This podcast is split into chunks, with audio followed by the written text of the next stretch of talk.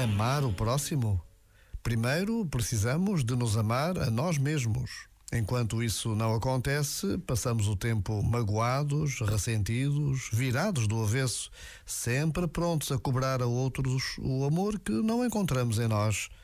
Mas quando nos decidimos a amar a nós mesmos, então tudo muda.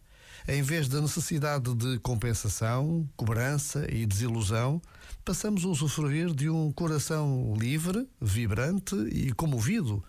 Passamos a ver o próximo com a mesma clareza e compaixão com que nos vemos a nós. Já agora, vale a pena pensar nisto. Este momento está disponível em podcast no site e na app.